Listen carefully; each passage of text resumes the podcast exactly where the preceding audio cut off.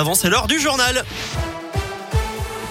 L'actu en Auvergne, c'est avec Colin Cotte. Salut Colin. Salut Eric, salut à tous. À la une, plan blanc désormais réactivé dans tous les établissements de santé de la région Auvergne-Rhône-Alpes. C'est une demande ce matin de l'agence régionale de santé face à l'accélération de la circulation du Covid. Valentin Chenard. Oui, plusieurs régions ont fait ce choix ces derniers jours. C'est le cas désormais en Auvergne-Rhône-Alpes où plus de 1500 patients étaient hospitalisés hier, dont 275 en soins critiques. Des chiffres qui continuent de grimper. Le directeur général de l'agence régionale de santé a donc voulu anticiper pour renforcer notamment les moyens en lit de réanimation. Concrètement, des opérations non urgentes vont donc être déprogrammées comme lors de précédentes vagues du Covid, excepté les activités de chirurgie de greffe ou liées au cancer. Même chose pour les maladies chroniques. L'activation de ce plan blanc prend effet immédiatement. Le dispositif sera maintenu au moins jusqu'au 3 janvier avec une réévaluation fin décembre.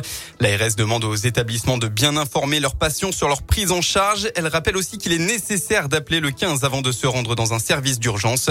Et elle appelle enfin les professionnels de ville à se mobiliser dans ce contexte pour assurer l'accueil et la prise en charge de patients nécessitant des soins non urgents et non programmés. Merci Valentin. Notez qu'il existe justement une plateforme renfort RH mise en place pour les professionnels de santé volontaires qui souhaiteraient venir en renfort à l'hôpital.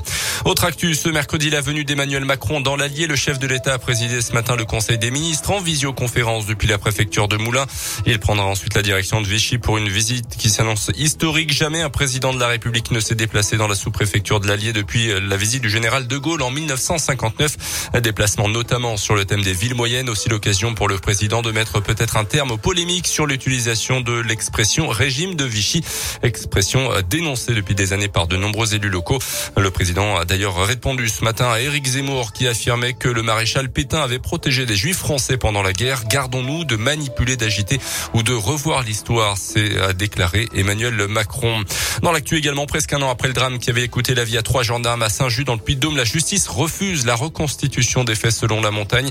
Un pourvoi en cassation doit être formé. Une plainte bientôt déposée par les familles des victimes. Le 22 décembre, trois militaires s'étaient présentés au domicile d'un homme suspecté de violence sur sa compagne. Ce dernier amateur de thèse survivaliste et complotiste avait ouvert le feu, les avait abattus avant de mettre fin à ses jours quelques instants plus tard.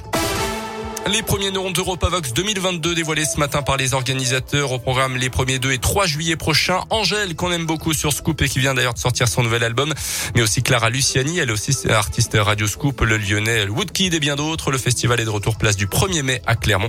La billetterie est ouverte, toutes les infos sur radioscoop.com. Et puis du foot avec la suite de la Ligue des Champions, Wolfsburg lead à 21h. Hier, le PSG a facilement battu Bruges, 4 buts 1. Demain, place à la Ligue Europa pour les clubs français, notamment l'Olympique lyonnais. Euh, qui recevra les Écossais du Glasgow Rangers. C'est à 18h45.